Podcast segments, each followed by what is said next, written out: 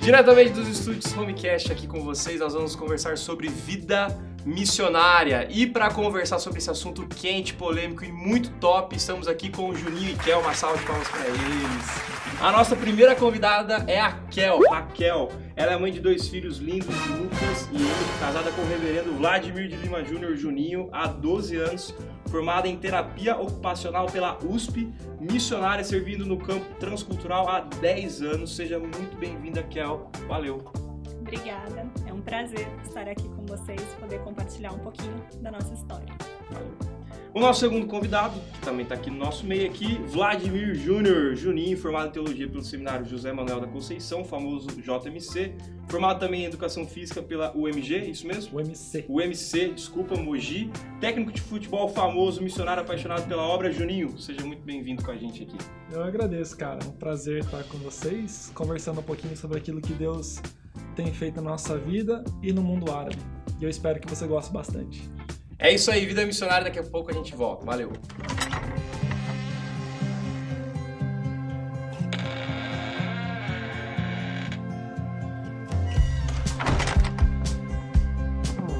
Estamos de volta para falar um pouquinho sobre missões, como que acontece isso, e eu quero fazer uma pergunta direta para o coração de vocês. Chamado Ministerial Transcultural de Tempo Integral. Quando isso aconteceu, Juninho? Como que foi a experiência de vocês? Como que vocês mergulharam nesse barco que não tem volta? Cara, isso sim é uma história longuíssima e eu vou fazer em poucas palavras.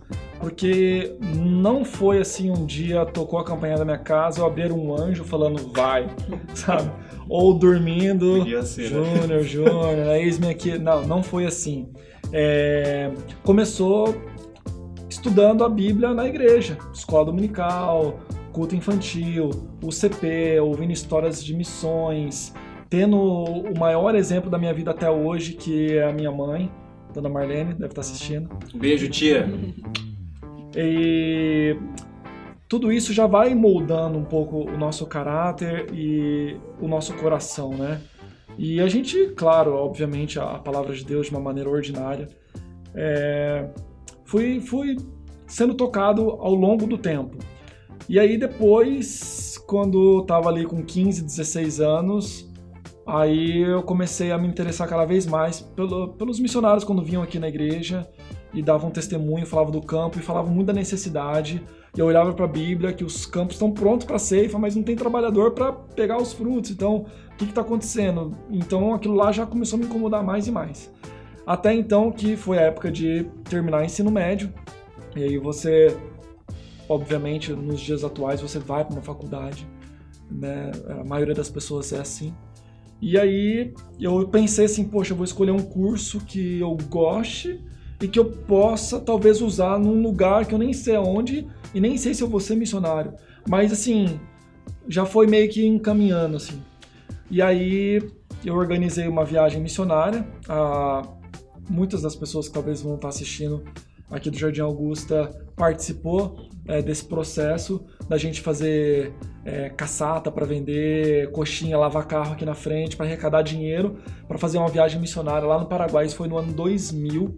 Né? Estava eu, o Israel, uh, o André, o Ricardo e Túlio. 20 anos já. Eu tinha 17, ano 2000. E aí eu fui pro Paraguai com esses quatro amigos e organi... a gente falou, vamos lá evangelizar durante 30 dias no Paraguai.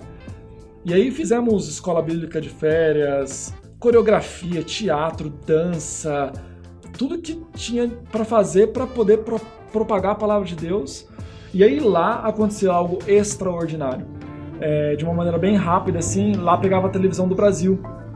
E aí, um dia assim, no horário da janta, tava começando o Jornal Nacional, e aí eles fizeram uma matéria especial durante a semana inteira sobre o Afeganistão.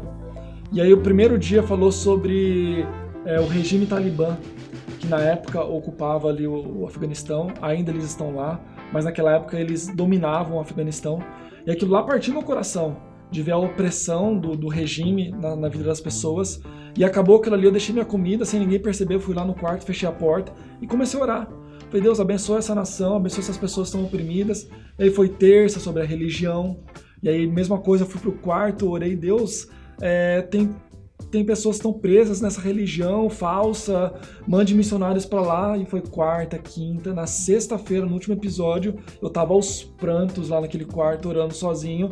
E falando, poxa, tem que pessoas ir para esse mundo falar para os não alcançados. E aí eu ficava claramente escutando a voz de Deus dizendo assim para mim: é, por que não você? Por que não você? E aí ali assim foi algo assim impactante na vida que me marcou. Logo que eu voltei, participei de conferência missionária, povos não alcançados, e aquilo foi falando no meu coração. Ali eu já tinha certeza que eu queria ir para o campo missionário. Aí terminei a faculdade, é, é, comecei a me interessar pelos árabes, é, pelos muçulmanos, fui fazer curso lá em Foz do Iguaçu, aprendi sobre um pouco da cultura árabe e tal.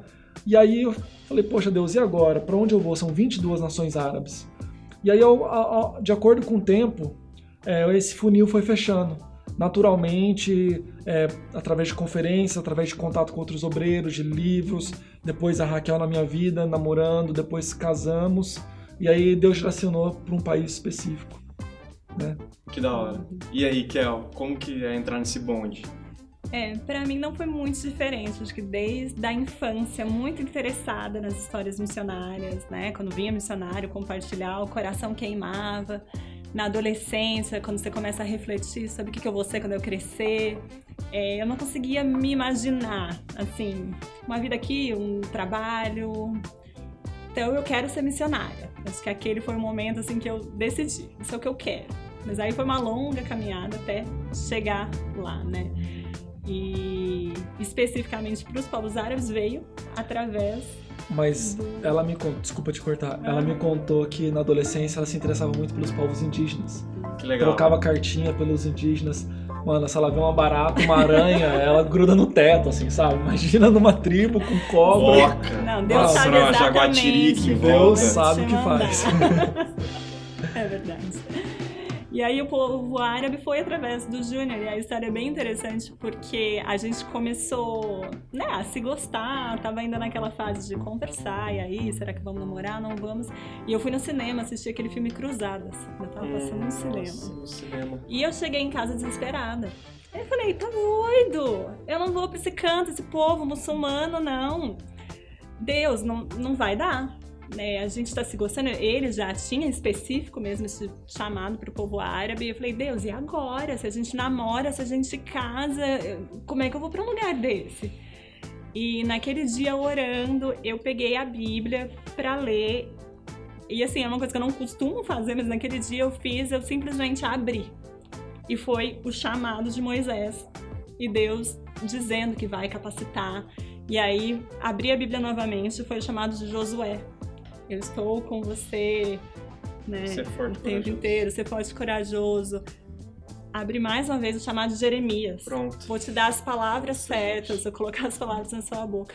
Naquele dia eu falei, Deus, tá claro. Só vai. por me responder. Eu falo assim, realmente naquele dia Deus tirou todo o medo com relação ao mundo muçulmano. Sim. Algo que eu fui viver novamente quando eu pisei no campo mas as pessoas até me diziam, gente, vocês vão pro mundo muçulmano. Uhum. E no nosso tempo de preparo era vamos. E assim, Deus realmente confortou e ficou muito claro para uhum. mim que era isso que ele queria da minha vida. Sabe uma coisa que eu vejo quando eu vejo vocês falando e tal, até fora da pauta, mas é a paixão sempre foi assim? Ou em alguns momentos vocês porque assim, a gente já conversou sobre missões aqui e tal, sobre a, a ideia da missão urbana, uhum. que nós não entendemos um cristão que não seja missionário, a gente entende isso. Mas especificamente com vocês é transcultural. Uhum. Então, essa paixão de vocês falando, sabe, esse sempre teve, como que foi, como que isso, vocês lidam com isso? Isso sempre teve de uma maneira muito forte e, e parece que esse fogo ele não ele não diminui Assim, parece que Deus está sempre jogando lenha ali no coração, é. mesmo nos momentos difíceis que a gente vai falar um pouquinho mais para frente. É, esse, esse, esse, desejo sempre continua, assim, sabe? Eu, eu não me vejo fazendo nada a não ser estar tá no meio dos árabes falando do amor de Deus para eles. E fica muito claro que vem de Deus mesmo, porque por que os árabes? É muito específico. É assim, não, a gente não tem descendência árabe, apesar de nós dois termos aparência, né, É de árabe, não temos descendência. É por quê? Sei. É Ah. Deus, foi Deus que colocou esse amor e tem mantido realmente vivo. Como, como que vocês lidaram com o preparo após esse estalo? Ah, rapidinho, deixa eu Pode não, É, só vontade. completar. Mas também tem que ficar claro que a gente entende que o chamado para missões, o chamado para um cristão ser missionário, ele não é regional. Uhum. Então a gente entende que se um dia, por algum motivo, Deus falar assim, vocês vão ficar no Brasil é, fazendo missões aqui, ou vocês vão agora lá para Venezuela fazer missões lá, a gente vai falar, eis-me aqui, estamos indo. Vambora. Vambora, porque a gente não. Ah, não, meu negócio é com árabe. Se não for Aham. pra estar com árabe, eu não vou. Não, é isso aí já não é. se- Sim. é uma visão míope da- do, Seletivo, chamado, né? do, do chamado missionário. A gente não entende que a Bíblia trata dessa maneira. Ah. Como que vocês lidaram com o preparo Uhum. após esse... É, então, eu já dei uma pincelada, né? Mas assim, foram 10 anos até sair do campo, é, pro campo. Então, teve o preparo de, um, de, um de uma universidade, né? Um curso superior, porque para entrar no mundo árabe é muito difícil você entrar como pastor. Tem essa possibilidade em alguns países, mas a gente nunca quis entrar por esse caminho de visto, porque você já fica visado no governo, né? Então, assim, então você precisa de uma profissão. Então, fiz a faculdade, depois me preparei teologicamente no seminário, e nesse tempo fui estudar lá em Foz do Iguaçu, né? Uma temporada para aprender a evangelizar árabe. Participamos de muitas conferências árabes aqui no Brasil, de cristãos. É, começamos a fazer árabe também em São Paulo, no Instituto é, Secular mesmo, né, árabe sírio, para já chegar no campo já sabendo alguma coisinha, o alfabeto, pelo menos, algumas palavras. Então, assim, é, o CFM, né, da PMT, o Centro de Formação Missiológica, foi muito importante também durante um ano é, esse curso, para abrir também a nossa mente em alguns aspectos. Então, assim, a gente se preparou bastante, graças Legal. a Deus, assim, foram O árabe 10 anos. extremamente difícil, o árabe. Sim. Eles falam que para pegar fluência demora de 15 a 20 anos. né? Vocês pegaram? Tá. A Se gente tiver um árabe A lá, gente- vocês conseguem desenrolar alguma coisa? Ah, sim. Sim. Desenrola alguma sim, coisa sim. com eles lá. Consegue, de última hora, vai. Manda, manda, manda, manda uma conversa vocês dois, mandando vocês dois pra lá, pra, pra um árabe que tá, que tá vendo a gente. Salam alaikum, كيف حالك؟ شو أخبارك؟ كيف أهلك؟ كيف البوش كيف الهوش آه، اسمي جونيور أنا من برازيل وشو اسمك من وين أنت وشو أخبارك أنت في برازيل الحين تشتغل في برازيل تحب كرة قدم Que isso! Oh, Difícil mas você assim, ver, Pô, pegou a falando gente em de línguas, aqui, surpresa Homecast nessa. multilíngue, poliglota, galera aqui. Não, mas é pessoal. porque assim, é, quando a gente tá com, com os árabes, a gente tá entendendo o que eles estão falando. Agora, Ah. quando eu tava com os meus amigos, uma roda de 10 Os amigos 10. meus, os 10. Aí, às vezes, ele vira um pro outro e começa a falar rápido assim. Tinha hora que eu falava, eu não tô entendendo nada. Eu peguei uma ou duas palavras de 50. Que Mas às isso? vezes eles estavam conversando entre eles e das 50 palavras eu pegava 40. Então depende muito do contexto, do assunto. ah. né? Se for falar sobre é, o radiador do carro do cara, e talvez eu não vá saber assim as palavras específicas, né? Mas e também principalmente a questão é, nós brasileiros, o certo é você dizer assim, você vai ao shopping, mas quando a gente tá falando rápido, a gente não fala você vai ao shopping, a gente fala Você vai. vai no shopping. Eu não aprendi a eh, o no, é ao. Mas aí o cara falou errado, ele não falou você, ele falou se. Então, imagina uma frase muito rápida. Então, às vezes eu ficava meio, peraí, esse árabe eu não aprendi, não.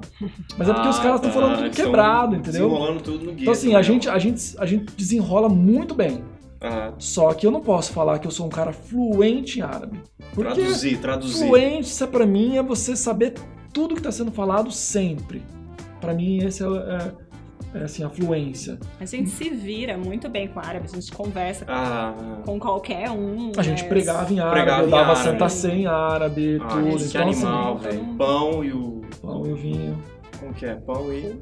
rubs, o akasser, ou acer. Cara, que sensacional, gente. Sensacional. Mas e aí, cara, como que vocês olham para isso como um choque de cultura, porque para você pegar uma língua dessa, 15 anos, vocês ficaram 10. Uhum.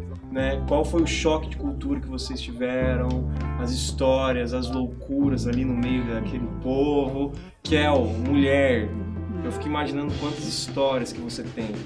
Né?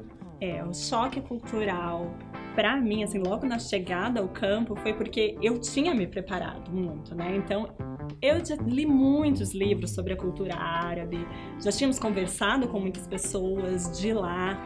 Então, a gente entendia, né, na teoria, como é a cultura, como que a mulher se porta é, nessa cultura. E aí, chegando lá como mulher, eu me sentia muito intimidada. Então, geralmente no começo a gente saía sempre juntos, né? E aí, se chegava um homem para cumprimentar o Júnior, eu meio que paralisava. Robô, que que eu vou fazer? sabe? Do tipo, eu olho pro rosto dele, eu olho para baixo. Se ele estender a mão, eu estendo a mão. E aí você vem com todas as regrinhas que você já tinha lido na sua cabeça, né? Então tá, se ele estende a mão primeiro, aí eu estendo a mão. Mas eu olho pra ele, eu sorrio, ou será que é melhor não sorrir? Então não era aquela coisa natural, Ah, né? era sempre- É, você tinha que ficar raciocinando cada passo, cada gesto, cada virada de rosto. Então para mim isso foi um choque cultural muito grande no começo. Eu não sei como me portar nessa cultura. Mas E hoje, hoje é super natural. Hum. Hoje é assim, o normal. problema maior também, com aquilo que ela falou, é porque a gente não caiu na capital do país. Geralmente toda a capital tem mais estrangeiros morando e tal. A gente caiu no sul do país, na fronteira com o Iêmen, num lugar que é extremamente tribal, interior. né? interiorzão. Então lá eles são muito Conservador. mais conservadores, Uhum. entendeu? Então isso dificultou ainda mais a questão desse choque. Eu lembro que a primeira vez que ela foi cortar o cabelo, ela foi cortar o cabelo com um cara que indicaram, uma, uma amiga missionária indicou, era um filipino, e aí cortava o cabelo mais ou menos de acordo com uma mulher ocidental. E aí era numa galeria, assim, e aí eu fui com ela. E aí tinha um vidro grande, assim, né? Geralmente esses cabeleireiros, todo cabeleireiro tem um vidrão, assim, para as pessoas Aham. verem e tal. Só que eu tava num lugar que eu não conseguia ver esse vidro, tinha tipo uma parede, assim. Então eu não tô vendo nada que tá acontecendo lá. E aí eu vi que o cabeleireiro tava olhando assim, tal, tal, tal. De repente entrou um jabali. O jabali é um cara que mora nas montanhas. Então ele tem uma outra língua. Ele nem, ele- alguns nem falam árabe. Fala a língua própria deles. E aí eles são extremamente violentos, assim, com todo respeito, assim, bem chucros, assim, sabe? Aham. É, O cara andam, da fazenda andam mesmo. armados, né? Então, e um cara desse a gente consegue visualizar pelo cabelo, geralmente tem um cabelo mais maior, a- as vestimentas, Aham. né? A- assim, o sujo de pó do deserto mesmo. Esse cara entrou e aí ele entrou e começou a ficar rodando em volta da Raquel, assim, sabe? E aí o cara que tava cortando o cabelo mesmo. falou assim, ei, dá licença, dá licença. E ele nem aí pro cara. E aí eu pensei, e agora? O que, que eu faço? Você vai lá, Eu vou lá, falo com o cara, ô, dá licença que você tá olhando pra minha esposa. O cara Mas eu sei que uma- esse cara é um jabale. Eu já tinha escutado várias histórias dos caras matarem os outros por causa de briga besta. E aí eu falei, o que eu faço, o que eu não faço? Aí o cara foi e tocou no cabelo da Raquel. Nessa hora, cara, meu, Meu coração. Falei, já tocou o cabelo, vai fazer o que mais? Aí eu levantei, aí o, o cabeleireiro também falou, não sei o que, eu fiquei meio assim, assustado, ele saiu. Só que ele saiu, ele não foi embora. Ele ficou lá no vidro, só que eu não tô vendo nada. E aí quando a gente, ela acabou o cabelo, a gente saiu, ele foi seguindo a gente até o carro, cara. E eu tava com uma raiva enorme de falar, ô, você é folgado pra caramba, tá O cara olhando com uma quê, faca cara? desse tamanho aqui. Eles sempre armados, entendeu? Então, assim, essas coisas assim, davam, e agora? O que que eu faço, sabe? Então, A questão da língua também, porque geralmente os homens até falam o inglês também. Mas as mulheres, principalmente no interior onde a gente estava, não. Então, assim, pra mim foi muito difícil me comunicar no começo, porque nenhuma mulher que eu encontrava falava inglês. E naquele momento a gente sabia o básico do árabe, era um cumprimento. Então, esse é um choque cultural grande também. Como é tenso, assim, você tá num lugar e você não poder se comunicar. Né? E aí nisso a gente vê a importância dos missionários que já estavam lá para fazer essa ponte, né, entre a Que gente legal. e o povo. Não, vem numa visita comigo. E aí na visita ali eu não tô responsável por falar nada, né? Ela tá fazendo todo o social e eu tô podendo ouvir. Então, ah, olha, ela usou Aham. essa palavra. Ou, ah, foi assim que as duas fizeram. Então, é, o aprendizado foi nessa vivência. E tem vezes que você fica extremamente frustrado em cometer um furo assim Ah, e isso tipo te mancha pra sempre assim. Eu, eu lembro que eu tava nos seis primeiros meses de, de instituto de árabe, de escola de árabe, e aí tinha um lugar perto da minha casa, tipo de carro, uns três minutos só, é, que o pessoal jogava bola. Lá eles jogam bola em vários lugares, assim. Era um campo todo de, de terra, né? Porque lá não tem, não chove, então não tem grama, assim, né? E aí eu falei, eu vou jogar bola com esses caras, vou chegar com a camisa do Brasil, Ronaldinho nas costas, pronto. e vou deitar e rolar, né? E aí, pô, a cidade que eu morava, no inverno, a mínima. Não, no inverno descia bem a temperatura porque é bem desértico. Mas era meio quase que verão já. E eu fui jogar bola 4 da tarde, eu tinha acabado de almoçar, tava tipo 42 graus. Tranquilo, tempo tranquilo. E aí eu já comecei, já, já quis mostrar serviço brasileiro, Uau. já dei dois, três piques já, animal. Quando eu voltei já. defesa, eu tava vendo aquelas estrelinhas assim, e aí minha pressão baixou, começou a escurecer tudo. Pronto, teto preto. Aí eu falei, e agora? Aí eu fiquei de cócoras assim, na defesa, e os caras lá no ataque. Eu fiquei na defesa. Veio o goleiro. Ei, anda birra aí, churbarca. Aí eu falei, pô, essas palavras eu sei, você tá bem? Aí eu tenho que falar que não, não tô bem. Aí eu, não, não tô bem. Só que meu cérebro não tava processando direito, tava mal. Tava quase desmaiando de calor, daquele pó subindo, aquela poeira. E aí eu falei, eu não sei falar que eu tô com a pressão baixa, mas eu sei falar que eu tô doente. Eu vou falar, eu tô doente. Só que eu falei uma letra errada. E aí eu falei, Ana Marida. E ele começou a rir, rir, rir. Ele ria muito de mim. E E você- parou o jogo. E você desmaiado no chão. E aí parou o jogo, ele falou pra todo mundo, e todo mundo chorava de rir. Oh, Cara, que vergonha. Eu fiquei com raiva dos caras, mas com tanta raiva. Eu saí andando mal, entrei no carro e fui embora. Fui embora. Aí no outro dia, na, na sala de aula, eu perguntei pra professora. Ó, o que, que eu falei de errado? Aí ela, o que, que você falou? Quando eu repeti, ela começou a rir, rir, rir. Ela falou, você acabou de falar pra eles que você tava menstruado. Ah, não. Mano, eu falei, bom, agora é a graça de Deus na vida deles, porque eu nunca mais volto naquele campo. Deus, se tem eleito o seu lá, que senhor vai um sabe, anjo, Eu não. que apareçam nas nuvens no céu escrito, que já, porque eu nunca mais volto lá. Uma Menstruado, brasileiro uma menstruado. letrinha, Por causa de uma letrinha. Uma letra. Uma letra que eu Como falei. seria o certo? Marido. Eu falei, marida. Cara, Aí lascou. que doideira. Nunca mais eu fui lá. doideira. Eu lembro quando a gente tá, quando eu fui visitar vocês, eu lembro quando a gente foi num, num- num mercado e aí eu lembro dessa cena como se fosse hoje, cara. Eu lembro que eu fui no banheiro e no banheiro tinha um- uns negócios como se fosse um mictório mesmo. E eu lembro de, de, tipo assim, ir, ir na direção, mas eu não fiz nada, né? Porque eu lembro também que tem toda uma aula pra você ir pra um lugar desse, né, gente? Não é assim, né? Eles demoraram 10 anos, né? E eu ficava sempre no, na minha, né? Eles que falavam por mim. Só que nesse dia eu fui no banheiro, não sei se você lembra naquele, naquele negócio que tinha carne, umas carnes abertas e tal. Isso. E aí eu fui no banheiro e tinha perto uma mesquita. Depois de um tempo eu fui ver que era o. Eles fazem as purificações. Fazia uma purificação e eu Nossa. achava que era um mictório. O que que você acha que ia acontecer comigo? Se, se algum árabe me vivo. visse ali urinando. Ó, rapaz, ali era praça pública ali, umas chibatadas boas, viu? Esse é o problema de vocês sem preparo, né? E fica Os assim, né? Mas esse. têm chibatada em praça pública. Gente, não tem chibatada em praça pública, tá? Não, é- essa, não, é, é um- é bom que o Juninho já, come- já comentou aqui, que é bom que já dá pra gente puxar a próxima, né?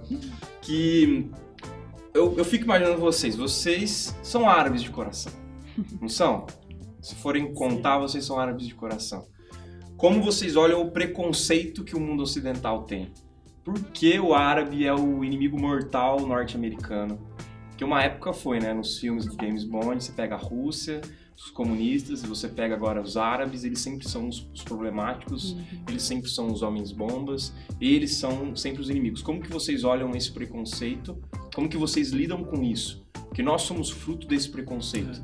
Mas agora não, né? Como que vocês podem olhar isso? Como vocês podem falar isso pro pessoal que tem esse preconceito? É, o maior problema é porque é, a mídia é uma mídia sensacionalista, né? Uhum. O que que vende hoje? Eu lembro até hoje o Ayrton Senna falando no, na mesa redonda na, TV Cultura, ele falando assim, o brasileiro gosta de assistir Fórmula 1 e ele não vê a hora de acontecer o acidente. Ele quer ver o carro rodar da pista, ele quer ver bater, voar. Porque a gente gosta da desgraça, a gente gosta do, do daquilo que é emocionante, que traz é, aventura e tal. E a mídia é assim, sensacionalista. O que vende são assim as bombas que explodem, o terrorismo. E os árabes é uma, é uma minoria que tem esse coração é, nessa, nessa ideologia, vamos dizer assim. Né? Então não é o povo em geral. O povo em geral é extremamente é, receptivo, amoroso, respeita você, mesmo você sendo um cristão. Né? Então, mas o que, que passa no jornal e o que, que vende de filme? A minoria. É a minoria, porque é a minoria que dá graça, né? A minoria que o povo se interessa. É a bomba, é cortar uma cabeça. Né? Quantas vezes a gente vai. Algumas pessoas vão para um vídeo do YouTube para ver terroristas decepando cabeça de gente. Mas ninguém vai lá ver, tipo, como é a cultura do chá, do café, da tâmara, do camelo, do árabe. Então, assim, o que vende, infelizmente, são essas notícias trágicas, né? E então, também, né, existe a questão de que hoje um dos problemas que mais atinge, né, que assola o mundo é o terrorismo, uhum. né? Então, não é algo que não existe, de fato existe e de fato está sendo executado por muçulmanos. Então isso é uma verdade? É. Mas como ele disse, é uma minoria que está envolvida nisso. E como ele falou, o povo árabe é o povo mais hospitaleiro que eu já conheci. É o mais povo... que o brasileiro? Mais que o brasileiro. Bem mais. A gente, quando chegou numa, na cidade de Bureine, que a gente ia fazer o, o Instituto de Árabe lá, é, a gente chegou com a, a, mudança no carro, assim, mala e tudo. E aí, ah, vamos procurar uma casa para alugar com as plaquinhas, né? Nem tinha imobiliária na época lá. E aí a gente acha uma casa para morar. E aí na primeira noite não achamos a casa. E aí vamos dormir num hotelzinho, que era é uma cidade que é um ovo. Então os hotéis são bem pequenininhos, assim, sabe? Predinhos de três andares, quatro andares no máximo. E todos estavam ocupados, porque era um feriado e ali é um, um caminho para um outro país, né? Do Emirados, que o pessoal vai fazer turismo. E aí a gente falou, e agora? Não tem nenhum hotel disponível, vamos para uma cidade vizinha. E a gente não conhecia a cidade vizinha, que é menor ainda. Tipo, é, é dois quarteirões aqui do Jardim Augusta. sem brincadeira. E aí a gente olhou no mapa, ah, vamos para essa cidadezinha. E aí paramos numa rotatória para uns árabes que estavam fazendo um churrasquinho para perguntar. Eles precisam fazer lá. Falei, procurar algum hotel lá. Não tem hotel, não. Mas eu, eu, eu vou achar um hotel para vocês aqui. Não, tá tudo ocupado. Já olhamos todos na cidade. Deve ter uns seis, sete. Ele não tem um amigo que tem um hotel, me segue. Aí a gente tranquilamente seguiu o cara até o hotelzinho. Realmente não tinha vaga. Ele falou: vem dormir na minha casa. Ele nem conhecia a gente, nem Conheceu? sabia meu nome. Conheceu ali a 3, 4 minutos de conversa. E aí a gente dormiu na casa do cara, foi super bem recebido. Ficamos lá mais umas duas noites ou não? Uma noite só. Uma noite. Aí depois no outro dia a gente achou a casa para morar. Mas assim, eles te recebem, te colocam pra dentro da casa deles e a gente ficou super tranquilo que nada de mal ia acontecer com a gente. Uhum. Vocês acham que a gente precisava falar mais sobre isso? Porque eu fico imaginando vocês quando vocês tomaram a decisão, vamos. Uhum. O quanto vocês ouviram que lá não era o lugar? Uhum. Como que foi essa pressão para vocês? Eu fico imaginando poucas pessoas falam assim, cara, que benção, vão mesmo. Uhum. Mergulhem. Sim principalmente que as pessoas que estão próximas da gente, né, nossa família, os nossos amigos, eles se preocupam. Exato. Eles querem o nosso bem. Então, realmente, era muito aquele questionamento: vocês têm certeza que é lá? Por que lá? Não tem outro lugar para vocês irem? e por que lá? Porque precisa. Porque as pessoas não conhecem Jesus. E eu acho que sim, eu acho que é muito importante a gente passar essa imagem. Quem são os árabes? povo hospitaleiro, que povo alegre e não só o lado ruim, né?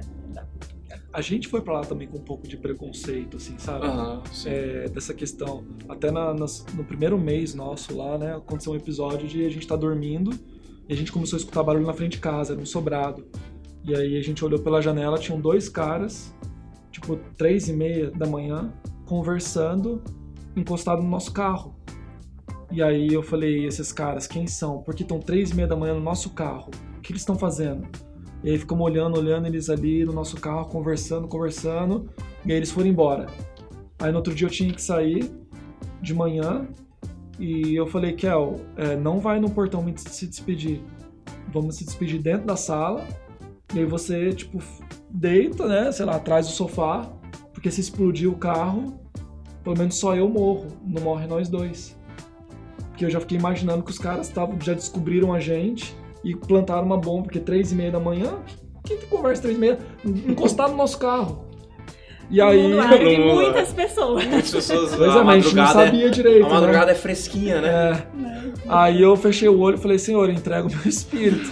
e liguei. E pegou Pronto. o carro, esperei uns 5 segundos, aí não explodiu, beleza. Então assim, a gente já foi também com esse preconceito de que vai explodir, vai matar. E depois a gente foi vendo que tem os seus perigos, mas não é bem assim. É, existia Sim. um medo muito grande na nossa chegada lá, né? E se descobrirem que nós somos missionários? O que farão com a gente? Né? Então o medo era constante. Sim. Que legal, vocês estão curtindo? Daqui a pouco a gente volta para mais Kel e Juninho falando sobre vida missionária. Valeu.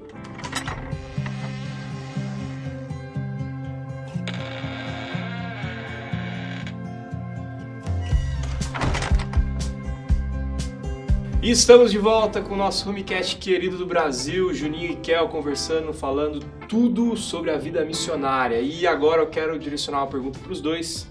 Kel, Juninho, quem é a Kel de 2010, 10 anos, e quem é a Kel hoje? Início da vida missionária, transcultural, mundo árabe, loucura, como a gente já ouviu aqui, e 2020, hoje, nesse exato momento. Nossa, que difícil. Mas é uma Raquel muito diferente. É, foi- foram 10 anos maravilhosos. Foram 10 anos de muito desafio, muita luta, muito choro, mas 10 anos de muita alegria, de muito aprendizado, de crescimento na vida espiritual, de dependência de Deus, de ver, testemunhar o poder da salvação. Pessoas que de fato nunca haviam escutado que Jesus é Salvador, que ele morreu pelo pecado delas, que ele oferece vida eterna. E ver pessoas escutarem isso e terem a vida transformada e pararem de viver no medo para viver em paz. Paz com Deus, paz com eles próprios, paz com o mundo ao redor e alegria. Então, todas essas vivências, essas experiências, é difícil olhar para trás e pensar que acabou. Mas também eu sei que, que é um capítulo, foi um capítulo que acabou na gente, nesse lugar específico. Mas que a nossa vida de missionários continua e a certeza de que Deus ainda tem lindas coisas pela frente pra gente. Pra mim, Raquel, e pra gente como família missionária. É, a gente ainda vai falar um pouquinho disso, mas quando a gente voltou, depois de sair do campo missionário, como a gente saiu, é, muitas pessoas falaram, sabe? Mas vocês não voltam mais pra lá, né? Então agora é isso, acabou. Chega, Né? já deu. Eu entendo, eu entendo a preocupação deles. Mas eles falam assim, não, não acabou. Porque isso é o chamado de Deus para nossa vida. E como a gente falou nisso, o povo é o que a gente ama. Então, a gente entende que o tempo no Brasil, é- esse tempo está sendo importante. Está sendo um tempo de refrigério, um tempo de renovo, um tempo de cura. Mas a Raquel de 2020, ela quer continuar servindo a Deus no mundo muçulmano. Juninho. Acho que o Júnior de 2010 era um Júnior extremamente apaixonado em falar de Jesus, com aquele fogo no coração de não perder nenhuma oportunidade, de falar, tentar falar alguma coisa pro frentista, pro rapaz da- do supermercado, pros amigos e viver ali intensamente falando, falando, falando, falando. E só que eu não era tão maduro ainda no campo. Então eu tomei algumas decisões e falei algumas coisas que hoje eu teria talvez um pouco mais de cuidado, ou estaria de uma outra maneira, uma outra estratégia. E o Júnior de 2020 já é um Júnior extremamente mais maduro, é, não perfeito, com a mesma paixão, desejo de falar, o coração queima em estar com eles e falar com eles, mas com muita mais sabedoria, né? muito mais cabelo branco. É, Não tanto, né? De saber. É a câmera. A câmera que... essa câmera. Tá editando, essa, essa tá câmera editando. também, quando eu viro de perfil assim, meu nariz cabe na televisão da galera, né? Cabe, Faz milagre, né? Mas é um Júnior, assim, é, com mais sabedoria em lidar com algumas situações, em abordar, é, enfim. Acho que isso mudou bastante. E hoje eu eu entendo melhor o que é o sofrimento bíblico, como vivenciar o sofrimento bíblico, a tristeza. Acho que eu eu tô muito mais maduro com relação a isso. Que legal. Como que foi a saída de vocês de lá? Dez anos, mundo árabe e arrancados. Essa palavra que você usou, arrancados, é a palavra que para mim descreve realmente a nossa saída. Eu não sinto que eu saí de lá. Exato. Eu fui arrancada de lá. É... Eu vou deixar você começar contando a história e é, porque a gente não imaginava que a gente fosse sair dessa maneira. A gente sempre sonhou em sair de lá com 70 anos de idade ou num caixão, sabe? É, a vida lá nesse país, né? Lá em Oman. E aí, então, de repente, quando tudo estava caminhando tão bem, né? A gente tinha já uma igreja local, a gente tinha a escola de futebol, que foi tão difícil de conseguir e caminhando super bem, só crescendo o número de alunos, de oportunidades e falando de Jesus para tantas pessoas e de repente, pum, acabou, né? E foi muito difícil pra gente, né? Dessa maneira que, que, que acabou, né? É, foi muito marcante, foi trauma, trau, traumática, né? Porque é, se, se, alguém ainda não sabe direito como que aconteceu, é, a gente tinha um braço do nosso ministério na distribuição de Bíblias é, nas madrugadas, tanto que o Diego foi a primeira pessoa que fez isso quando eu fiz também. A minha primeira vez o Diego estava junto e sempre que a gente fez isso, coisas aconteciam. A gente percebia que o, o inimigo ele se levantava de uma maneira muito vero, é, voraz para impedir, porque é a palavra de Deus na vida das pessoas, né? E ele não queria que essa Bíblia chegasse nas pessoas. Então sempre aconteciam coisas, né? Quando o Diego tava, um cara perseguiu a gente, né? Viu tal, bloqueou o carro, foi aquela perseguição, mas Deus sempre trouxe o, o livramento. E aí a gente fez uma distribuição ano passado, antes de vir de férias para o Brasil, para Raquel ter a Emily. E foi tudo bem na distribuição, né? foi um, um grande sucesso, para a glória de Deus, assim. E aí quando o meu amigo que estava junto comigo, que foi a primeira vez dele, meu companheiro, não vou citar nome, é, ele voltou primeiro para lá, porque ele estava de férias também. Assim como eu estava no Brasil, ele estava nos Estados Unidos. Quando ele voltou, é, menos de 24 horas, a polícia ligou para ele para ir lá esclarecer algumas coisas. E aí a polícia com ele, ele chegou e ficou uma hora e meia conversando de assuntos totalmente aleatórios. Todos os dois policiais super carismáticos, só que da polícia secreta. Então não tá um fardado, é, é um negócio muito assim estranho. E aí é, eles falaram, olha, a gente sabe que você fez isso, que o Júnior tava dirigindo o carro, tal, tal, tal. Então é isso, vocês fizeram isso mesmo, né? Aí como é que ele vai falar não, né? Então sim, nós fizemos tal. Aí ele falou, ó, oh, isso não pode fazer aqui, isso é um crime tal. Então se você prometer que você nunca mais vai fazer isso, você assina aqui um, um documento e você vai para sua casa, tá tudo certo. Aí ele, ah, então tá, desculpa, tal, tal. Escreveu lá que ele fez, que ele se arrepende, que ele não vai mais fazer tal. É, não que se arrepende, mas assim. Que não vai fazer mais. É. E aí ele me avisou, né? Então a gente já a gente já se preparou nesses, nesses 15 dias que antecediam a, a minha ida para lá. A gente se preparou, é, provavelmente eu seria chamado também, então a gente teve pequenas aulas de, de como se portar no interrogatório, o que falar, o que não falar, como tal. E aí eu ia uma semana na frente da Raquel pra encher as bolas de futebol, lavar os cones, limpar a casa, fazer uma comprinha. E depois de uma semana ela iria com os pais e com as crianças. E aí eu cheguei lá e eu fiquei esperando a ligação, né? Nas primeiras 24 horas e ninguém ligou. 48 horas, 72 horas, quarto dia, quinto dia, sexto dia, e aí a Raquel chegou no sétimo dia. Ela entrou no país, a gente chegou em casa, eu busquei no aeroporto, chegamos em casa às 5 da tarde. No outro dia ia começar tudo. As aulas, tá? Eu tava dando um pouco de aula de personal trainer também de manhã, né? Era uma outra maneira também de estar com as pessoas. E aí, quando eu estava saindo, entrando no carro para dar a primeira aula, 8 horas da manhã, meu telefone toca. E era da polícia. Ah, você tem que vir aqui para esclarecer algumas coisas.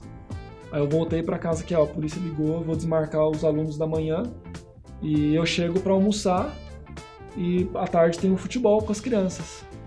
Tá bom. Deus te abençoe, oramos juntos e eu fui. Aquela medo, angústia, mas tranquilo, né? Aí então ele, os policiais começaram a, a, a falar para mim se queria que aquela entrevista fosse em inglês ou em árabe. É, eu respondi que queria que fosse em inglês, porque eu ia ter muito mais tranquilidade num interrogatório, num momento difícil e tenso, eu responder em, em inglês. E é claro que eu não vou falar tudo o que aconteceu nesse, nesse interrogatório, porque foi muita coisa. Aí quem quiser saber mais é só depois comprar o meu livro. E. Vocês têm que escrever, com certeza. É, tá nos, nos, dia nos, sai. nos planos, um dia sai. É, e aí ele falou assim: é, Você sabe por que você tá aqui? E eu falei: Não. Aí ele virou pro cara do lado e falou assim: Já vi que com esse vai ser difícil. Gosta de, de joguinhos. Vou te perguntar de novo: Você sabe por que você tá aqui? Eu falei: Não. Quem que me ligou? Não foi você? Então você que tem que me dizer por que, que eu tô aqui. Então eu tinha que ser firme também. Mostrar que, tipo, você não tá lidando com uma criança. Mas tudo isso é por causa desse pequeno treinamento que eu fiz. E ele falou: Você não tem ideia do que está aqui. Eu falei: Ah, as palavras são importantes. Ideia eu faço, mas eu não sou do seu coração, então não sei por quê. Mas eu faço uma ideia. Ele então vai: Qual a ideia que você acha que você está aqui? Ah, por conta disso, disso, disso. Ele: Ah, então tá, então você tem ideia. Bom, por conta disso que você fez, é um crime, é o artigo tal, tal, tal. Você vai enfrentar seis meses de prisão de mínima ou dois anos de prisão de máxima. Agora, se você colaborar com a gente, vamos ver o que, que vai acontecer. E aí, então, eu pensei, ué, nada disso aconteceu com o Então, meu alguma amigo. coisa diferente. Tá diferente. E aí, então, foram, primeiro dia, seis horas de interrogatório. Seis horas, assim, de muitas perguntas. E quando você tava exausto em responder, eles começavam tudo de novo as perguntas. Pra ver se não ia ter uma contradiçãozinha, uma palavrinha diferente. Você sabe por que, que foi diferente? Eu imagino Você hoje. imagina? Eu imagino que eles não fizeram isso com ele, porque se fazem isso com ele e Você se não- detém ele, se ele ficar retido, a esposa dele já ia me ligar e falar: não volta, não volta. porque senão você vai ser retido também. Então Uhum. os caras não são bobos. Ah, Eles são extremamente treinados hum. pra para fazer as coisas bem feitas. Então, mas enfim, depois de seis horas, é, quando eu achei que ele ia me liberar, isso já era duas horas da tarde, duas, duas três horas da tarde, ele falou: é, tem muita coisa linda que aconteceu nisso tudo, mas uma outra hora eu falo. É, Conta, talvez conta só uma. ah, uma é quando ele virou pra mim no final do interrogatório e falou assim: Você tá sendo preso hoje, agora. E porque eu não queria falar quem eram os meus amigos cristãos, Os locais. os locais, humanos. Hum. E eu dizia pra eles: Eu não vou responder essa pergunta se eu tenho amigos ou não. Porque o que isso tem a ver com, com o crime que eu cometi? Que pra mim eu já tinha explicado pra ele que não era um crime. Ele tava usando um artigo e eu tava dando um, um, Rodeio. um nó tático, onde ele Murici Ramalho no cara, provando que eu não cometi um crime. Mas, enfim, é, eu falei que eu não ia falar. Ele falou: se você não falar se você tem ou não, e se tem quem são, é, você vai ser preso. Aí eu falei: agora eu tô começando a entender algumas coisas aqui. É, posso te contar uma história? Ele falou: pode. E eu contei a história de Saulo a caminho de Damasco. E quando a voz do céu fala: Saulo, Saulo, porque você me persegue? Jesus não falou, Saulo, Saulo, por que você está perseguindo os cristãos? Eu falei para ele, olha só como Jesus se associa com seu povo. E ao perseguir os cristãos, Saulo perseguiu a Cristo. Hoje você está me perseguindo. Você acha que você está me perseguindo, mas você não está me perseguindo. Você está perseguindo o meu Deus, o meu Salvador. Então é com ele que você vai prestar contas. Então se você for me prender hoje, eu vou ser contado por aqueles que foram encarcerados e algemados por conta do reino de Jesus. Então para mim isso é uma honra e um privilégio. Nossa, essa hora ele ficou vermelho e bravo, que ele achou que ia ter uma atitude. Por que, que você tá fazendo isso comigo? Eu falo alguma coisa e tal. E eu falei que ia ser uma honra estar tá preso. Aí ele falou assim: e o Lucas e a Emily? O que, que eles vão, vão achar de um pai que foi preso? Então os caras jogavam baixo, citava nome e tal. E eu falei que eles iam se sentir extremamente honrados de ter um pai que foi perseguido por conta do evangelho. É, eles não vão ficar chateados porque eu roubei, que eu fiz um tráfico, que não, o meu, o meu crime foi pregar a Cristo, foi glorificar o nome de Jesus. Então ele falou, então você está sendo preso agora. Enfim, aí eu fui preso e, e foi difícil porque quando colocaram na cela tinha um rapaz lá dentro. E a nossa ideia de prisão no Brasil é alguma coisa muito cruel. Então eu olhei para aquele cara e falei: ainda bem, eu sou maior, mais forte, Exato. eu aguento esse cara fácil. Então assim, olha só a, a, a neurote, a, a neura assim. E enfim, foi difícil passar a primeira noite ali, é, chorar, de, de saber o que está acontecendo, mas de glorificar a Deus, de louvar a Deus, porque eu estava ali por conta do nome dele. Mas assim, resumindo, foram do segundo dia, eu eu, foram três dias de interrogatório. É, no segundo dia eu fui transferido para um outro presídio, eu fiquei numa solitária. Ali foram tempos assim extremamente difíceis na minha vida, porque ali eu passei por coisas que eu nunca imaginei que ia passar. É, hoje eu dou valor a um sabonete, uma pasta de dente, a um banho, né? você ficar no chão e e ter baratas é, todo o tempo perto de você, formiga, e você comer coisa que assim você tinha que comer para você não morrer de fome e não ter nenhuma condição sanitária, não ter chuveiro, não ter papel higiênico, não ter nada assim. É, era um nojo enorme e essas luzes fortes assim, você você não sabia se era três da manhã, se era três da tarde. Então, assim, é aquela tortura psicológica que fazem com você, para no outro dia, no interrogatório, eu tava extremamente cansado porque não dormia, exausto, e vim com aquelas perguntas, entendeu? Mas, enfim, é, eu, dou, eu, eu, eu glorifico a Deus, eu glorificava a Deus, eu louvava a Deus, eu testemunhei para os guardas. É... Então, assim, foi, foram momentos duros, difíceis, até ser deportado, né? Então, depois, em dezembro, fui preso em outubro, mas em dezembro eu, é, eu fui deportado. E aí, ser deportado é, é duro, porque chegou no aeroporto, entregou meu passaporte, e aí, que eu tava sem meu passaporte, e aí eu sabia que eu nunca mais vou poder entrar naquele país. Quando eu tava no, no saguão, eu tava bem triste e saber que ali eram meus últimos momentos ali, sabe? E aí quando eu entrei no avião, eu chorei assim, as duas primeiras horas de, de voo, eu chorei copiosamente, assim, as pessoas estavam do meu lado pensavam, esse cara perdeu um pai, uma mãe, tá voltando pro país para enterrar, né? E assim, é, tô falando um pouco das coisas que eu passei ali, mas assim, é, a saudade da Raquel, de saber como ela tava, devia estar tá sofrendo, porque o homem tá lá sofrendo, mas tipo, eu sou o homem, eu, tô, eu me garanto aqui e tal. Mas e a Raquel? E o neném, né? A Emily pequenininha, com 40 dias, né? Passando por isso o Lucas. Mas aí a Raquel pode contar um pouco melhor sobre isso, porque talvez o que ela passou foi pior do que eu passei, assim, sabe? Mas em tudo eu dou graças e eu louvo a Deus por tudo isso. De coração eu louvo a Deus. É, é, a gente não entende por que, que Deus permitiu que fosse dessa forma. Mas a certeza que eu tenho, o que eu vivi foi que ele esteve com a gente em todo o tempo.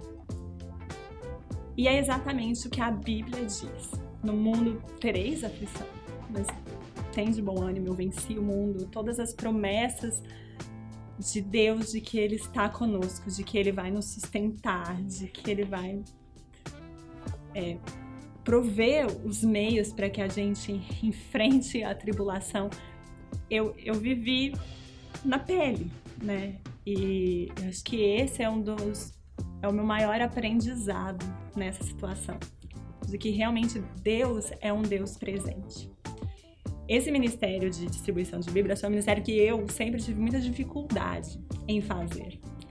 É, eu entendia que Deus estava né, desejoso disso e é um ministério que a gente sempre fez debaixo de muita oração, de buscar realmente a vontade dele, de entender quantas Bíblias, onde fazer a distribuição. É, teve ocasião, né, em que a gente orou, a gente estava com desejo, desejo sem partia dele, né, que eu tô com, começando a sentir que é hora. Já suava frio, falei, então tá, vamos orar. É aquele sonador que é difícil. E aí a gente orava e quando a gente entendia, não, realmente é. Eu falo que assim, é algo que eu fazia em obediência, sabe? É, e teve vezes que a gente orou e a gente sentiu, não, a gente não é hora, não é para fazer. E a gente não fez.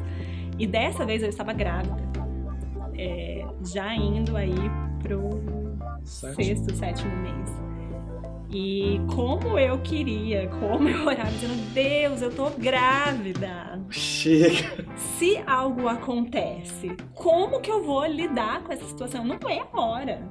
E racionalmente, não. assim, acho que eu e muitos podiam dizer, realmente, não, não é a hora. E eu queria muito expressar isso para ele. E toda vez vinha na ponta da língua, mas não saía. E em oração, eu senti mesmo, é, era o espírito guiando dizendo: não use a tua gravidez como desculpa, porque essa é a hora. Eu quero que seja feito. O país está vivendo um momento em que muitos têm buscado conhecer a Cristo. Tendo muito despertamento. É, a gente escutava muitas histórias de um ali, ali e tal, no interior do país que tá, entrou no site para saber mais sobre a Bíblia. E, e eu senti dizer, não, realmente é algo que Deus quer que a gente faça. E eu disse, vamos fazer. e a gente fez e aconteceu o que aconteceu é algo que a gente não imaginava, porque essa foi a primeira vez nesse país em que um missionário foi preso por causa do evangelho. Então foi realmente muito surpreendente pra gente. Na hora que eu recebi a ligação, porque, né, quando ele foi pra prisão no primeiro dia, ele me ligou e ele disse que eu tô sendo preso. É, foi como se meu, meu chão tivesse desabado, mesmo assim. A gente tinha ficado quatro meses no Brasil, por causa da gravidez, do nascimento da Emily, e eu tinha, eu, eram menos de 12 horas que eu estava em casa.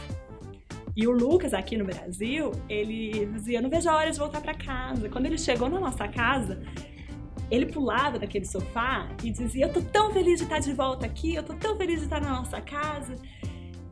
E aquela notícia me veio, e assim, eu não sabia o que ia acontecer adiante. Mas para mim já estava muito claro desde o primeiro dia de que a gente não, não teria condição de continuar aí. Então, me deparar com essa realidade de não ter ele, não saber quando que aquilo ia acabar, porque a gente não, a gente não tinha informação, né? Não foi um julgamento e aí foi, é por tanto tempo, a gente simplesmente não sabia. E eu louvo muito a Deus porque eu vejo o cuidado dele nos mínimos detalhes, sabe? Ter o meu pai e minha mãe lá comigo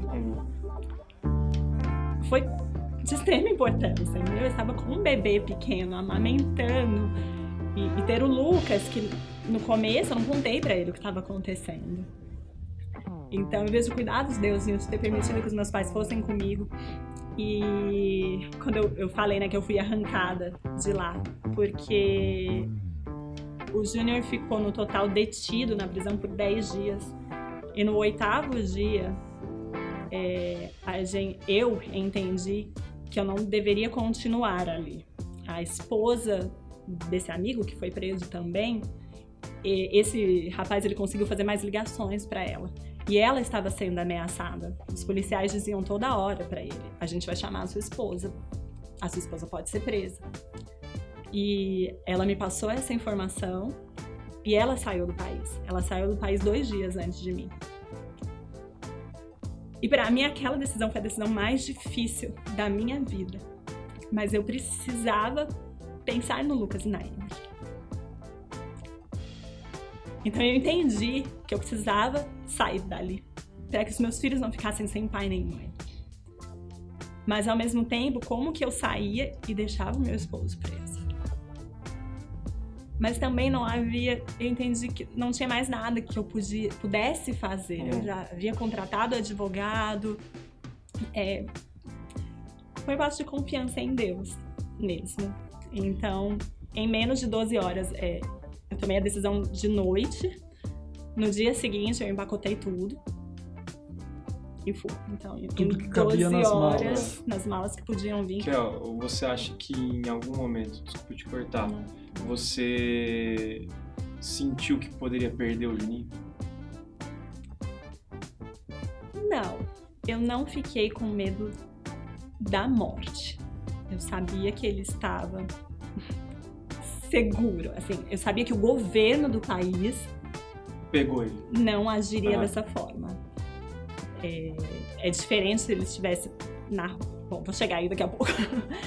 Mas é, não saber quando vai ver novamente em que condição ele estava. Se ele estava sendo bem tratado, se ele estava sendo Hum. maltratado. E sair de lá, empacotar tudo em 12 horas. E essa é uma coisa que a gente é, escuta histórias de outros missionários. E a gente sabia desde o início, desde o dia que a gente foi pra lá, que era algo que poderia acontecer, mas você nunca acha que vai acontecer com você, né? E, e eu pensava, não, eu não daria conta disso. E assim, é uma das coisas que Deus me ensinou também, sabe? Tudo posso naquele que me fortalece, que Paulo fala. Não é o tudo posso, posso fazer qualquer coisa, sou super-herói, né? É o tudo posso, eu sei viver em todas as circunstâncias, sei ter muito como sei ter pouco, sei ser perseguido como sei viver livremente. E é um dos ensinamentos, sabe? De que realmente eu tudo posso em Cristo, porque foi, foi Ele que me sustentou, né? Com a Emily pequena, com todos os hormônios de, de puerpério e, e Deus sustentou. E eu saí dali com o que coube, eu achei que o Júnior nunca mais ia pisar na nossa casa. Pensei, quando liberarem ele da prisão, vai ser direto para o aeroporto, uma deportação. E, e eu louvo a Deus pelas pessoas que a gente tinha na nossa vida ali, que foram as mãos, os pés de Deus ali com a gente, cuidando da gente, dizendo: fica tranquila. A gente tá aqui, a gente vende as coisas da sua casa, a gente dá, a, gente se desfaz disso. Não se preocupe com isso. E não se preocupe com o Júnior. O que ele precisar, nós estamos aqui nós vamos suprir. Então isso me deu paz também de, de sair. Aquele medo passando no aeroporto, ali na alfândega, e dizendo: se me barrarem, vão me barrar aqui. E graças a Deus, Deus protegeu e nós saímos. E eu cheguei no Brasil, cheguei no aeroporto, fui para casa dos meus pais. Em menos de uma hora, o Júnior me liga. E ele diz que eu tô indo para casa. Eles vão me soltar, vão manter meu passaporte, eu não- mas eu tô indo para casa. E ele ainda não sabia que eu tinha ido embora. Então foi uma conversa no telefone muito difícil. O amigo dele, a esposa tinha conseguido falar pro amigo, né, pro esposo que tava indo embora e falar que eu provavelmente também sairia. Então, depois com calma, esse amigo explicou pro Júnior por que que tudo isso aconteceu. E eu me questionei muito, falei assim, Deus, como, por quê? Por que, que o Senhor permitiu que eu entrasse naquele avião? O Senhor sabia que, o Senhor ia- que ele ia ser liberado. E assim, hoje eu agradeço a Deus porque ele foi solto naquele dia. Porque com- eu, eu fico pensando como é que eu estaria aqui no Brasil se ele ainda estivesse na prisão. entendeu? Pelo menos ele estava em casa e eu podia falar com ele todo dia. Uhum. E, e assim, eu vejo como Deus cuidou do Lucas, principalmente, em vivenciar tudo isso aqui no Brasil. Eu contei pra ele. E como Deus protegeu mesmo o coraçãozinho dele, me sustentou. É, Então, esse foi, foi o final da nossa história. nossa história lá. Mas uma coisa para mim é muito certa, assim, me dói ainda. Eu sinto muita saudade. É... Mas eu sei que Deus ele teve presente todo o tempo e que se ele permitiu isso, tem um propósito nisso, por mais que talvez a gente nunca vai saber exatamente. Mas eu agradeço por todas as oportunidades que ele teve de testemunhar para policiais, para investigadores que talvez não ouvissem de outra forma. Uhum. E, e o quanto ele trabalhou na nossa vida também. Hoje nós somos. Nós temos um relacionamento com Deus diferente do que nós tínhamos em setembro do ano passado. E essa, tudo isso só nos fez nos apegar mais a Deus. Eu senti que teve um momento lá que eu tava chorando muito antes de vir embora. E eu perguntei, eu falei para Deus, falei, Deus, que preço alto que eu tô pagando, que a minha família tá pagando para que outros conheçam a ti. E eu, eu, eu sei que isso é, é grandioso, mas tá doendo demais que a gente está pagando pelos outros, e uma das coisas que Deus me falou é você não é só pelos outros, é por vocês também. Você também é minha filha. Júnior é meu filho. E essa situação também vai trabalhar para o bem de vocês. E, e de fato, a gente tem visto quanto a gente tem crescido e sendo transformados mais à imagem de Cristo. Sim. A partir dessa vivência. Ah. Juninho, em algum momento você pensou que ia perder eles?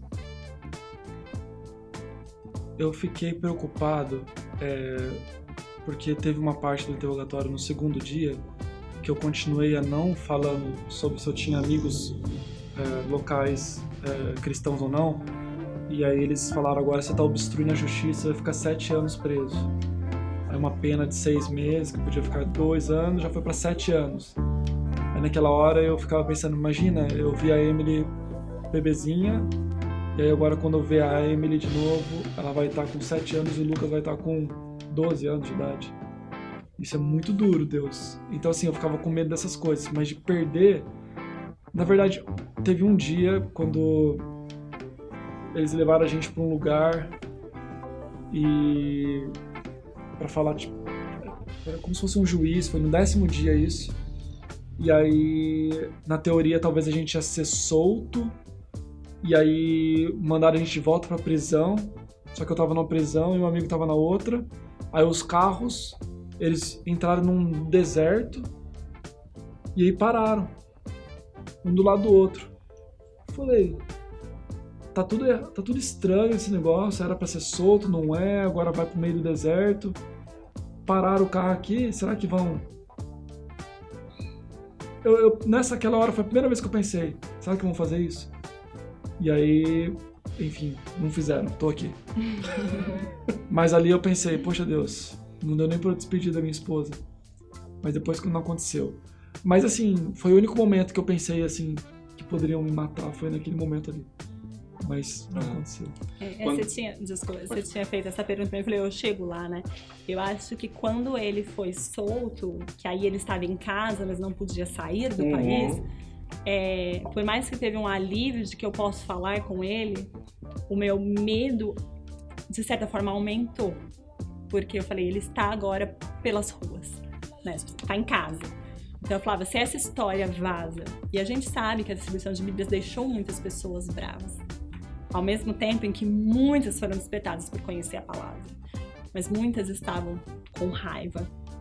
E eu falei: se essa história vaza, se o povo fica sabendo que foi ele, o que pode acontecer? Então, durante esse período em que ele ficou em casa, esse era um temor que eu tinha, que algum civil, né, poderia fazer algo contra ele, não o governo o caso ficou famoso né, na, no país. É. É, os jornais, tudo publicou isso. Não publicou quem foram, né, a gente e tal, mas publicou porque eles queriam caçar a pessoa e descobrir quem que era. Então eu sempre falei para Raquel, se alguém descobrir que seja a polícia, porque tem na teoria uma lei, um código de conduta. Se cai no, no povo, o povo não tá nem aí, né?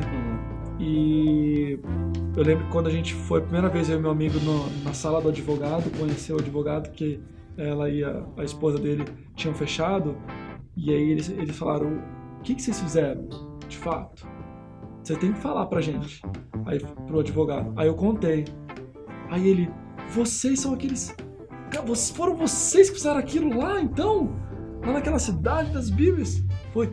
Ops! Começou a chamar os, os sócios do, dos outros escritórios, assim. Vem aqui conhecer os caras que fizeram. Aí nessa hora eu fiquei, peraí, mas, mano, não fala pra ninguém não, mano. entre a gente. Fica só entre a gente. Porque eu não sei, né, o que, que esses caras podem fazer, né? Mas foi, era uma preocupação, assim. Nessa, nessa volta de vocês, né? Porque eu fico imaginando dentro do avião essa cena, eu fico imaginando o filme hum. passando na cabeça de vocês.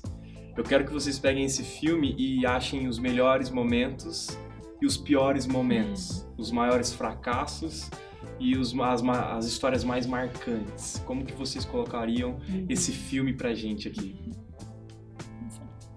Ah, acho que um momento, um momento marcante para mim foram vários, lógico, mas um assim que muito marcante foi a primeira vez que eu entrei na casa de um amigo é, missionário na capital e ali tinham quatro humanes cristãos e foi fazer um culto.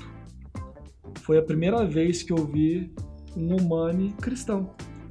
Né? Então, esse dia me marcou, me emocionou quando começou e começou o louvor e eles cantando as músicas em árabe, louvando a Jesus. E aí eles orando e, e, e compartilhando, o missionário lá compartilhou a palavra, teve a Santa Ceia, eu, eu, eu comungando com eles, eu, eu chorei o culto inteiro. Eram quatro caras, um missionário, mais outro missionário e eu. Ali foi um momento extremamente marcante, que ali eu pude ver né, o famoso assim, eu preciso ver para crer assim, né? Uhum. Mas eu vi que existia e era possível, né? Que até então a gente só tava falando, falando, falando, falando, mas não tava acontecendo muita coisa. Aí agora eu vejo, aquilo ali trouxe uma alegria, foi muito marcante na minha vida. Eu lembro de vários detalhes, assim. É, não tem como. O momento mais marcante é relacionado com ver nossos irmãos árabes louvando a Deus, né? É, para mim, o mais marcante foi um culto também, foi um culto de Natal. Foi o primeiro Natal com eles. E, e aqui no Brasil, né, na nossa cultura de Natal, aquela festa, roupa nova, muita comida, e vivenciar isso de uma forma completamente diferente num culto de manhã. É... E foi tão simples, mas para mim foi o melhor Natal. E eu lembro que nesse Natal a gente conversou sobre todo o plano da salvação. E, colocou né, ali Adão e Eva, o pecado e a questão dos profetas e a vinda de Cristo e o futuro. E eu lembro que um dos nossos irmãos, ele, a gente encerrou o culto e ele ficou olhando para aquela lousa onde estavam esses pontos e ele disse: "É tão bonito". E, né, a gente conversou de, de uma forma tão clara sobre isso, e eu via nele esses de dele entender tipo assim, se eu posso reproduzir, assim, entendeu? Se eu consigo explicar para outras. E, e aí, depois disso, a gente partilhar uma refeição juntos e comer com eles era sempre muito, muito gostoso. Comer, se sentir parte da família.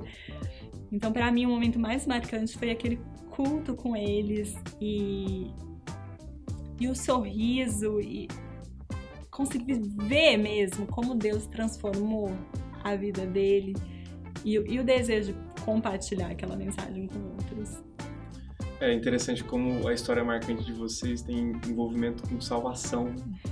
Não com os perrengues, não, não com as dificuldades, não com as loucuras, as, né? Isso, isso é bonito de ver. Não, um outro momento marcante, é, eu, tive, eu tenho um amigo que eu fiquei anos tentando falar de Jesus para ele, ele nunca dava oportunidade. Quando começava, ele mudava o assunto, ele cortava. Ele já tinha falado, não gosto de falar sobre isso. E aí eu não sei porquê, mas eu continuei amigo dele, é, assim, de uma maneira muito forte, profunda, presente mesmo, sabe? E aí um dia, esse momento foi marcante, um dia que era na, na semana do Natal, e aí eu, ele, ele perguntou: Ah, vocês estão comemorando Natal essa semana, né? Eu falei: Sim, você sabe o que é Natal? Ah, é o Papai Noel. Eu falei: Não, cara, isso aí é cultura, é fantasia. Posso te explicar? Pode. E eu fui expliquei o Natal para ele. Aquele dia, depois da explicação, a gente estava caminhando é, no mar, na, na, na praia, lógico. E aí ele parou assim de caminhar, olhou para mim, eu falei: Será que vai ficar bravo? Ele perguntou, aí ele falou assim: Cara, eu quero saber mais sobre a Bíblia. Você pode estudar a Bíblia comigo? Assim, aquele foi um momento marcante, porque eu nunca imaginava que ele ia se abrir para isso. E aí a gente ficou estudando, a gente estava estudando quando tive que sair de lá, mas assim, foi outro mar momento marcante, assim, esse amigo específico, assim, ah. que eu amo muito conhecer a palavra de Deus a gente chegando no meio, no finalzinho aqui, como que vocês olhariam para a igreja brasileira? O apoio, as dificuldades, como um missionário tão, tão distante, 20 mil quilômetros, quanto que dava? Você lembra? 13 mil. 13, 13 mil quilômetros? Eu acho que eram 13 mil. 13 mil quilômetros de distância. Quais foram os fracassos da nossa parte e quais foram os frutos da nossa parte? Um choque para a igreja hoje. A gente agradece muito a Deus pelas igrejas e as pessoas que Ele colocou na nossa vida para caminhar com a gente. É, tivemos igrejas, tivemos pessoas que acompanharam de perto, com quem a gente manteve amizade, que que vivenciavam as nossas alegrias junto com a gente. A gente sentia nos e-mails, nas mensagens de voz, quando a gente compartilhava algo que eles de fato se alegravam com a gente e quando era uma luta que eles de fato oravam. Mas olhando o todo, eu acho que foram poucos. Eu acho que a, a igreja brasileira ela precisa entender que o papel da igreja na missão ele é transcultural, ele é tão importante quanto a do missionário. Nós precisamos caminhar juntos. O, o sucesso missionário no campo depende da igreja estar caminhando em oração junto com o missionário. E aí, não aquela oração geral, sabe? Deus abençoe o missionário Juninho e Raquel lá no Oriente Médio. É orar pelas coisas que a gente está vivenciando é orar pelas pessoas que estão sendo discipuladas, é orar pelas cidades que a gente está entregando a Bíblia, é fazer parte mesmo dessa missão, né? Do, do cuidado missionário. A gente tá, né, aí a 3 mil quilômetros de distância. Quantas vezes a gente se sentiu sozinho? Ou é, eu acho, a igreja ela, ela tem esse papel também de, de perguntar, de assim, uma vez, olha, o que, que você está precisando. E eu sinto que muitas igrejas elas querem fazer isso, mas talvez não saibam exatamente como fazer, né? Mas é, é, é, é o se envolver mesmo, é passar para a igreja o que está acontecendo lá e entender que essa missão não era do Juninho e da Raquel uhum, e nós uhum. estamos ajudando. Eu até não gosto desse termo, estamos ajudando o missionário. Não, nós estamos fazendo esta missão estamos juntamente apoiando, com este missionário. Nós estamos participando. Nós fazemos a missão juntos. Então eu acho que isso é muito importante da igreja brasileira entender que a igreja presbiteriana do Jardim Augusta, enquanto mantenedora nossa, ela está fazendo missão no Oriente Médio junto com a gente. Essa missão é dela. E os nossos sucessos ou os nossos fracassos são também Exato, da igreja. Exatamente. De um modo geral, assim, né? Porque existem as, as exceções, mas é, em termos de dificuldade e facilidade, a, a coisa mais fácil para a igreja é enviar o dinheiro. Eu sei que muitas igrejas é, é difícil levantar o valor, lógico, mas assim, em termos de dificuldade, talvez esse é o mais fácil, porque aí você levanta o dinheiro, manda fielmente, e eu louvo a Deus por isso, mas acha que aí tá fazendo a parte, entendeu? Sim. E pra gente era importante, é, por exemplo, ah, aniversário da Raquel. Ah, mandar uma mensagem, um e-mail, ou parabéns em nome da, isso é- a gente fica carente lá, sabe? Uhum. A gente fica carente de, de- de- da igreja, dos irmãos. É, tinha igreja que a gente visitava, que a igreja estava com a gente por exemplo, 5 anos.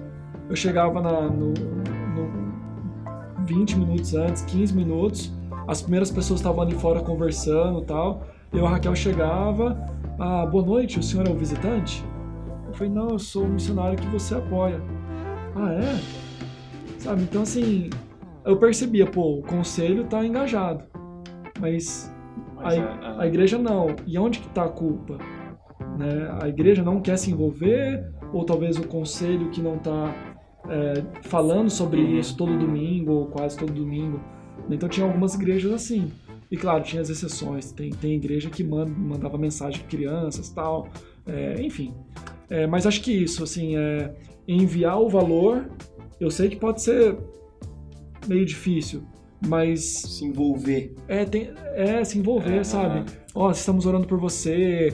é, enfim, participar Sim. da nossa vida, sabe? Acho que isso é importante. E o cuidado pastoral, né? Porque nós somos missionários e nós somos humanos como todos. E a nossa vida espiritual também tem altos e baixos, como a de qualquer pessoa. Quem cuida de quem cuida. Uhum. E quando nós estamos lá no campo, é, nós não tínhamos um pastor, nós não frequentávamos uma igreja, né? Nós éramos os pastores daqueles que estavam ali. Então, isso é uma das coisas que em muitos momentos a gente sentiu falta e uma forma que a igreja cuida do missionário é oferecendo esse cuidado pastoral, esse Uhum. cuidado espiritual de também checar, né? Como é que você tá espiritualmente? É, orar com você numa ligação, né? Hoje com essa tecnologia que a gente tem, então é ligar, é orar junto, é, é encorajar, né? Com, com a Bíblia. Então é outra coisa que a gente louva a Deus por aqueles que fizeram, porque realmente teve e encoraja para que para que isso aconteça mais e mais. A Kel comentou que um capítulo acabou. Mas esse próximo? Como que vocês estão de planos? A gente tá Futuro, livro, se vai sair ou não? Como que, como que vocês estão? É, a gente não vê a hora de voltar pro campo. É, por conta da pandemia, atrasou um pouco os nossos planos, porque já era pra gente estar visitando alguns países no Oriente Médio, é, mas agora não mais na região do Golfo, na Península Arábica, mas no norte.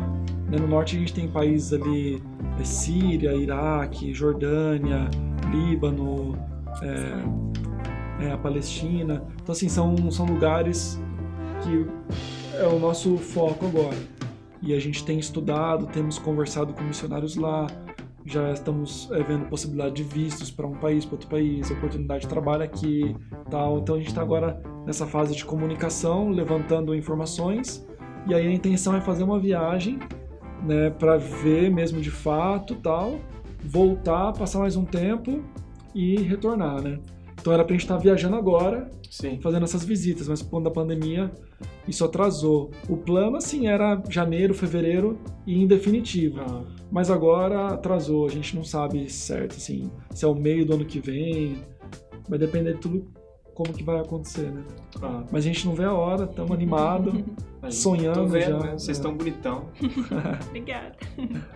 E nesse tempo aqui no Brasil, né, é, o, o nosso coração deseja realmente despertar outras pessoas para missões. Acho que é algo que ficou claro desde o dia que o Júnior pisou aqui, né?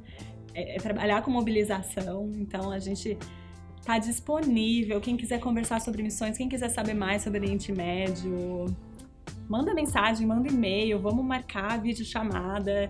É, é a uma gente vai deixar o e-mail de vocês aqui, aqui embaixo. Tá. É, é uma região que precisa muito, muito de missionários e é uma região deliciosa de estar. Então, realmente despertar e se envolver com refugiados aqui, né? É algo que também a pandemia dificultou um pouquinho aí, com tudo fechado, mas é algo que a gente já conversou com a nossa agência, a PMT, e que está em andamento para a gente trabalhar aí no cuidado desses refugiados árabes que estão chegando no Brasil. Gente, muito obrigado Eu agradeço de coração, um bate-papo sensacional, emocionante. Tenho certeza que a galera curtiu muito. Eu amo muito vocês. Vocês fazem parte da, do meu ministério. Quando eu fui para lá, foi o momento de amadurecimento do meu ministério, em questão de pastorado. Aprendi demais com vocês. O Juninho é quase meu pai, não em questão de idade, né? Mas em questão de, de relacionamento, em questão de, de ser brother. A Kel também. Puxa, eu amo muito vocês. Muito obrigado, gente de coração, o Homecast agradece todo, todos aí. E uma palavra final pra galera, que vocês podem dizer pessoal encorajar, sei lá, lá ou aqui, José? Deus te abençoe muito, obrigado por todo o suporte, obrigado pelas orações. É, vocês são e foram especiais pra gente. E vamos brilhar a luz de Jesus aqui no Brasil e por aí afora. Kel? Acho que é isso, agradecer, agradecer cada oração, cada palavra de apoio durante esses nossos 10 anos no campo. Agradecer todo o carinho, o cuidado nesse nosso retorno para o Brasil e te encorajar mesmo a continuar orando por missões, orando pelos árabes, orando por nós, mas também ir e fazer missão. É isso aí, o nosso Homecast acabou. Se você curtiu, compartilha lá. IPJ no YouTube, tem Instagram, tem Spotify, que eu sempre esqueço. E tamo junto até semana que vem. Um beijo, valeu, gente. Tchau, tchau.